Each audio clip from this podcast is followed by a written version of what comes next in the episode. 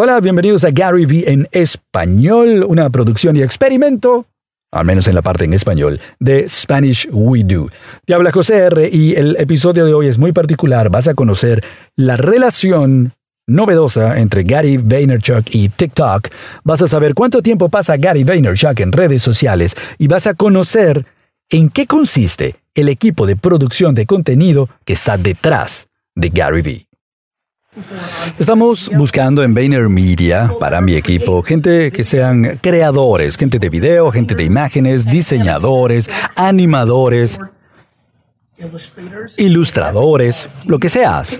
Dentro de esa área, creas imágenes, videos, escribes palabras, se te ocurren ideas para vender. Estamos buscando creadores que sean menos sobre marca y branding, sino más bien sobre venta. Si hubiera que vender vino, zapatos o para clientes que necesitaran una conversión, has hecho trabajo creativo, copy, diseño, video para actividades que buscan conversión. Gente que ha comprado algo, no para branding, no para conocimiento de marca, sino ventas, que tengas eso en mente. Si es así, pues busca mi perfil, verás allí un enlace y te podrás unir a nuestro equipo. Espero verte pronto en los pasillos, al menos en los pasillos virtuales. En español.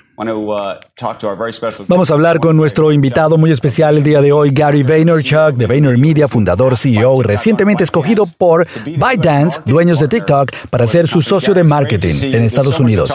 Genial verte, Gary. Hay mucho que hablar, además de TikTok, pero sobre TikTok en particular. Tengo curiosidad, ¿no? Si puedes contarnos qué estás pensando eh, al momento de decidir sumarte a ByteDance y TikTok en un momento cuando el presidente claramente y el gobierno Dicen que esta compañía es un problema de seguridad nacional.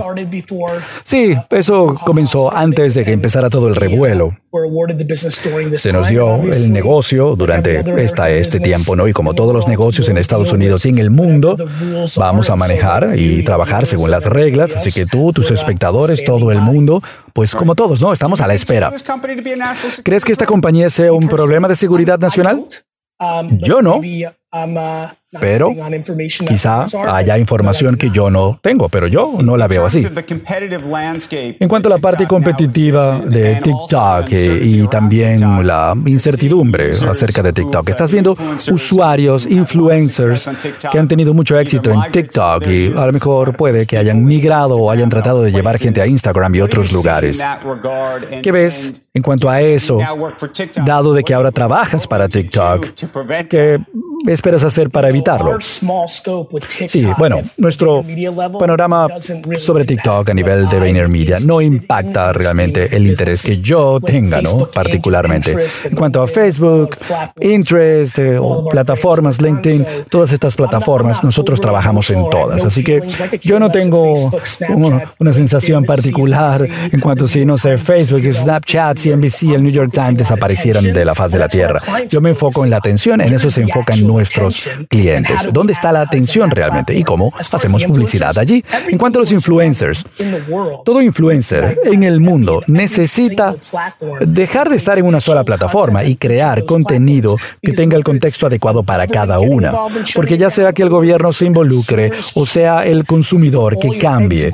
Si pones todos los huevos en MySpace, si fue así en el pasado, pues hoy no te está yendo muy bien. Y lo he dicho durante una década en mi contenido. Si no estás creando contenido en todas las áreas, estás perdiendo. Y es algo que las marcas necesitan hacer. Demasiados están como súper comprometidos con anuncios de publicidad en la televisión, como esta. Hay que empezar a cambiar. Te voy a hacer una pregunta. Joe y yo hemos hablado al respecto. Y es que se siente como si cada plataforma estuviera enfocada a un sector demográfico en particular y que TikTok fuera para un sector mucho más joven. Siempre digo que deberíamos estar haciendo batallas de lip sync, ¿no? Y ese tipo de bailes. No sé, no sé si eso tiene que ver, está conectado con nuestra marca. Puedes enviarme la factura por este consejo, pero los negocios o las marcas o individuos, okay, quizá, bueno, que tienen una edad un poco mayor, ¿qué deberían hacer en TikTok? Mira, es curioso, si, si ves lo que está pasando en TikTok, tenemos cada vez más anunciantes que están tratando de llegar a gente de 35 a 45 y están entrando fuerte en esa plataforma porque las plataformas envejecen, aumentan la edad. Así que no te desvíes de lo que conoces. Si tú o yo bailamos en esa plataforma, creo que no tendremos muchos, muchos likes y que la gente le encante, ¿no? Hay que enfocarse. Tú, hoy la gente de 25 no está en Facebook, pero hace ocho años estaban todos allí. Entonces, la cosa evoluciona. Si TikTok va aumentando de edad, que es así, yo he estado publicando contenido de negocios en esa plataforma desde el día ¿Ok? Y puede que a lo mejor funcione para gente adolescente, gente joven de veintipocos, pero creo que ustedes también, si NBC, pudieran tener éxito en TikTok, si pudieran poner información y pudieran conectarse un poco con el contexto de TikTok en lugar de tratar de adaptarse totalmente y ser así. ¿Ok? Bueno, nosotros aquí, en cuanto a estrategia para nosotros, es una pregunta personal, pero quiero abordar otras cosas también. Te veo en todas partes, en las redes sociales, todo el tiempo, de forma constante, y siempre pienso, ¿cómo lo hace? ¿Cuánta gente tiene ayudándolo? En las cuentas personales de Gary Vaynerchuk, ¿cuánta gente hay en el equipo? 15. 15 personas. 15 personas. Creo que durante los próximos 15 años la gente se va a dar cuenta de que un ser humano que está usando sí, conocimiento, awareness, en la entrada del funnel, del funnel, del embudo, van a necesitar capacidad de producción para captar la atención. Y es algo que siempre se ha hecho. Por eso yo he sido fan de CNBC toda la vida. Me gustan los negocios, la gente de negocios y la gente que ha llegado y ha tenido programas y luego utilizan esa atención para otras, para otros objetivos. Es eso, tiene mucho sentido porque eso también dirige atención al resto de mis negociaciones, ¿no? ya sea Empathy, la aplicación de restaurantes, todo eso. Entonces, honestamente, yo no necesito un equipo de 15 personas, no necesito ni siquiera el de una persona. Si yo no le pusiera el valor a ese reconocimiento y branding tanto como lo hago. Ok, Gary, como tienes tanta gente en este equipo.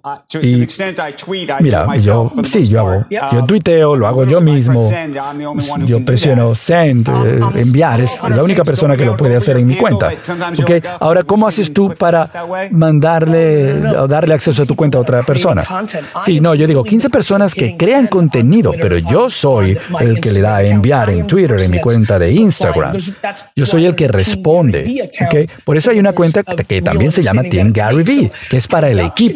La mía es mía. La capacidad de producción es lo que está detrás, pero yo soy el mecanismo de entrega. ¿okay?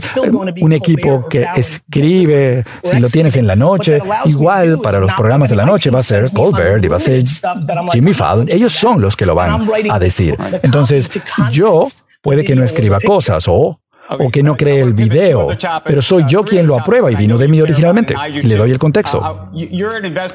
Ok, tú eres inviertes en Bitcoin, también cosas coleccionables, tarjetas deportivas, todo eso. Hay gente en la audiencia que sabe que yo soy un super fan y coleccionista de tarjetas de baloncesto, de básquetbol. No, de hace tiempo, pero le doy mucho valor. ¿Qué piensas sobre el mundo de las criptomonedas?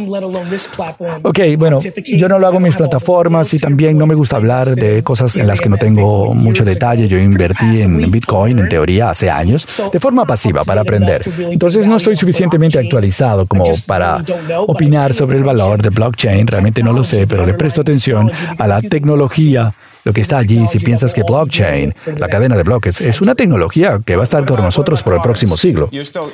Y sobre las tarjetas, eh, coleccionas mucho, ¿no? Sí, lo, hizo, lo hice de pequeño, hice también lo de suministro, demanda, ¿no? Eh, oferta y demanda. Para toda la gente que ha crecido en esto, que ha hecho su trabajo, las tarjetas antiguas de básquetbol, ¿ok? Están llegando a un nivel de ser consideradas como arte contemporáneo. Y lo que ves son niveles enormes de gente que está entrando a, esta, a este espacio. La demanda es clara. Y hay una gran dinámica de gente joven, niños, que están viendo videos de esta gente en YouTube, gente de 45 que no pudo comprar, comprarlas cuando eran niños. Entonces, a veces la gente compara las tarjetas a las criptomonedas y yo digo, no, es muy diferente, es muy diferente, ¿ok? Sí, esto es eh, un momento en el que puede tener un ascenso, pero, pero en este momento la persona moderna de negocios es mucho más casual y enfocada a la cultura. Y creo que muchos coleccionistas de arte de esta última generación van a ser coleccionistas de tarjetas de este tipo. Ok, sobre el futuro a lo mejor, que es eSports. Cuando piensas en eSports, no es solo el deporte en sí, sino que hay conciertos y, Marshmallow haciendo conciertos en las plataformas. ¿Cómo lo ves para el futuro? Sí, el mundo de la realidad virtual tiene muchísimo que hacer allí, pero creo que los que están viendo ahora, ¿ok? Si eres un CEO o director de marketing de una gran empresa y sigues subestimando lo que está ocurriendo en esa categoría, no, no lo que significa, no solo para hombres jóvenes, sino mujeres jóvenes y hombres también de 34 hacia arriba hasta 50. Creo que hay muchas marcas ahora metiendo dinero en hockey, en, cosas que están que no tienen el ADN contemporáneo y están perdiendo una inversión en esports que va a tener un retorno que va a quintuplicar. Entonces, para la comunidad de inversión que está viendo esto, este es el, el lugar adecuado. La atención que tiene es extraordinaria ahora. Gary, eh, bueno, una pregunta más en Twitter. ¿Cuánto tiempo físico, en un tiempo dado, crees que pasas en redes sociales tú apretando allí, Sandy, conectándote? Entre 14 minutos, porque tengo 15 horas de reuniones de las que no pude escaparme, hasta 3 y 4 horas si estoy viajando a lo mejor a mi oficina en Singapur y el avión tiene Wi-Fi y necesito escaparme de esa forma. O sea, ok, yo utilizo las redes sociales para obtener información y claridad sobre el consumidor, que es con lo que yo trabajo. Así que cuando estoy allí participando, estoy investigando. Es un aspecto que la gente no considera de participar en redes sociales. ¿Ok? ¿Sabes lo que importa a los seres humanos en nuestro mundo? Gracias, Gary Vaynerchuk. Gracias por participar esta mañana. Ok, fin del episodio. Por favor, deja una opinión y suscríbete en Apple. Significaría muchísimo para mí. Muchas gracias. Hola gente del podcast, soy Joe de Team Gary. La opinión de hoy que vamos a mencionar es una de mis mayores menciones de Carr. Gary Vee me ha empujado en la dirección correcta para colocar mi mente en el espacio adecuado para avanzar en lugar de ir hacia atrás. Por la forma como yo veo las complicaciones en la vida, pues desde ese punto de vista te agradezco.